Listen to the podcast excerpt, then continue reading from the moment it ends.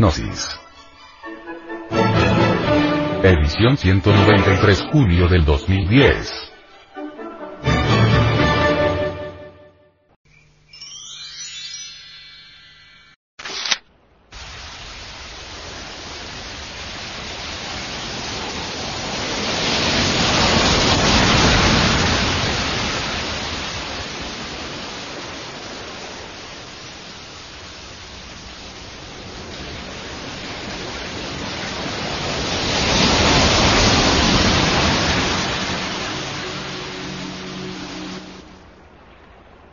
Descubrimiento.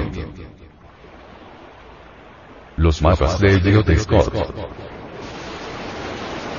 El venerable maestro, Samael Aumeor, dice. Nuestro planeta Tierra, mis amigos, no ha sido siempre como es ahora, ha cambiado su fisonomía geológica varias veces. Si nosotros examinamos los cuatro mapas de Elliot Scott, veremos que la Tierra, hace un millón de años era completamente diferente.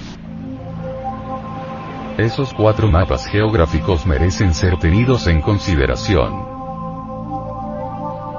Se parecen a cuatro mapas que existieron, y que todavía siguen existiendo, en algunas criptas subterráneas del Asia Central. Tales mapas son desconocidos por los sabiondos de la ciencia materialista se guardan secretamente con el propósito de conservarlos intactos, pues, bien sabemos que, los señores de la falsa ciencia están siempre dispuestos a alterar todo, con tal de justificar sus tan cacareadas teorías. El primero de esos mapas de Elliot Scott llama mucho la atención, resulta interesantísimo. En él se ve lo que era el mundo hace unos 800.000 años antes de Jesucristo. Entonces la región de los brachicéfalos de la tan cacareada antropología ultramoderna no existía. Desde el estrecho de Bering, pasando por Siberia y Europa, hasta Francia y Alemania, lo único que había era agua, no había surgido, propiamente dicho, la Siberia ni la Europa, de entre el fondo de los océanos. Del África no existía sino la parte oriental, porque el oeste y el sur de aquel continente estaba sumergido entre las olas embravecidas del océano. Aquel pequeño continente que entonces existiera del África Oriental, era conocido por el nombre de Grabonsi. La América del Sur estaba hundida entre las aguas del océano, no había surgido a la existencia. Estados Unidos, Canadá, Alaska, todo eso estaba sumergido entre el océano, y sin embargo, México existía. Parece increíble que 800.000 años antes de Jesucristo, ya existía México cuando todavía la Europa no existía, México existía. Cuando Sudamérica no había salido de entre el fondo del océano, México existía. Esto nos invita a comprender que entre las entrañas de esta tierra sagrada de México, tan arcaica como el mundo, existen tesoros arqueológicos y esotéricos extraordinarios, que todavía no han sido descubiertos por la bala de los arqueólogos. La Lemuria fue por aquella época un gigantesco continente que se extendía en el Pacífico que cubría toda esa área de la Australia, la Oceanía, el Índico, que es tan gigantesco, y que se proyectaba por todo el Pacífico hasta esos lugares donde más tarde brotó Sudamérica. Vean ustedes, cuán gigantesca era la Lemuria. Y cuán enorme. La fisonomía del globo terráqueo era, pues, completamente distinta hace unos 800.000 años antes de Jesús el Cristo. La capital de la Atlántida era Toyan, así está en uno de los mapas, la ciudad de las siete puertas de oro macizo. Dirán los antropólogos materialistas, que no ven más allá de sus narices, que en qué nos basaremos nosotros para poder hablar de la gran capital. Quiero decirles a esos señores, que tanto han hecho por quitarle a la humanidad sus valores eternos y precipitarla por el camino de la involución, que tenemos datos exactos para poder hablar sobre Lemuria, que hay mapas que se conservan muy en secreto en algunas criptas subterráneas que indican dónde estaba Toyan, la capital de la Atlántida. Así, pues, que si hablamos lo hacemos con pleno conocimiento de causa. Citamos a la Lemuria y a la Atlántida porque fueron continentes que tuvieron existencia real. Bien sabemos nosotros que hasta el mismo Darwin aceptó la existencia de la Lemuria.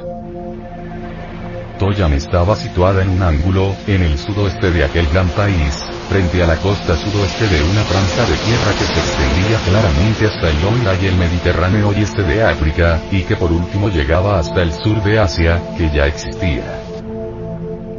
La Atlántida, en sí, se proyectaba desde el Brasil hasta las Azores, eso está completamente comprobado, y desde la Nueva Escocia, directamente, por todo el Océano Atlántico así que, en realidad de verdad, la Atlántida cubría en su totalidad el océano que lleva su nombre. País. Imaginen por un momento ustedes a la Atlántida proyectándose hasta las Azores, hasta Nueva Escocia, y descendiendo hasta donde hoy es Brasil cuán enorme continente era se extendía de sur a norte, era grandioso. Se hundió a través de incesantes terremotos. Nuevas catástrofes fueron necesarias para que la Atlántida desapareciera definitivamente. Así que, en realidad de verdad, el escenario del mundo ha venido cambiando, la fisonomía de este globo terrestre no ha sido siempre la misma, y en ella se han desenvuelto distintas razas humanas.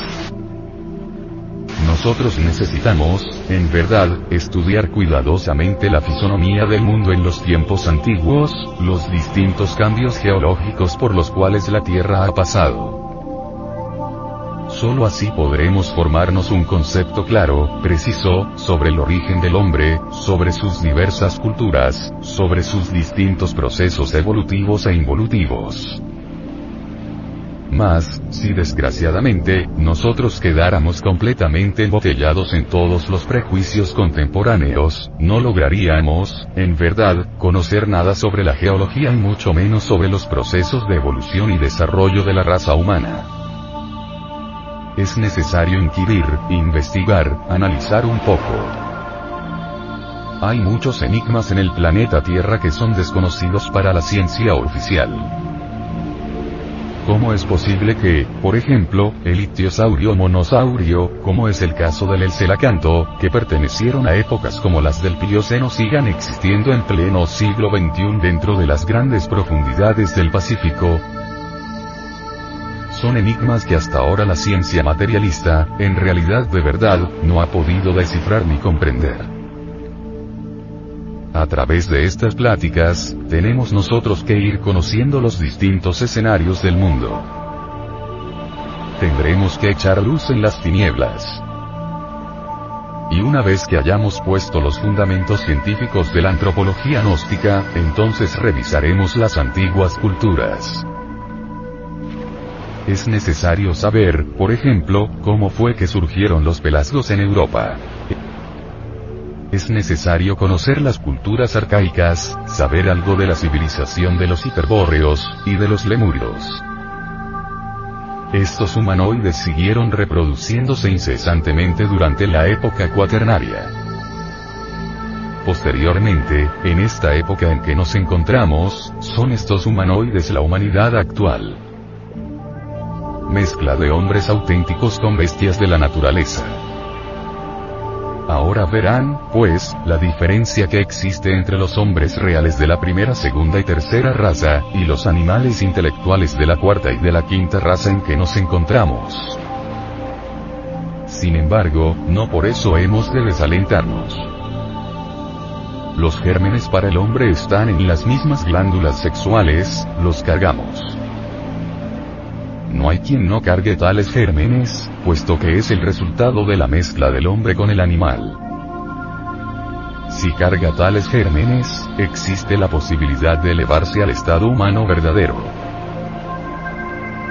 Eso sí, hay que trabajar con tales gérmenes, hay que conocer, en realidad de verdad, los misterios del sexo para poder crear al hombre auténtico dentro de sí mismo.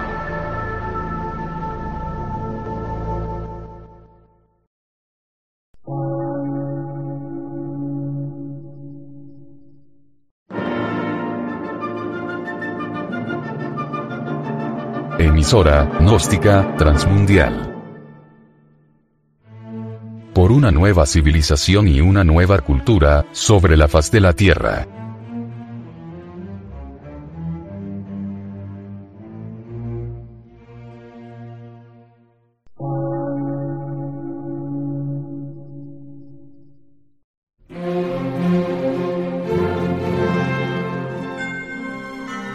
Medio de radiodifusión. Científico, artístico, místico y filosófico. De la Asociación Colombiana de Centros de Estudios Gnósticos, Antropológicos, Psicológicos y Culturales. A. C.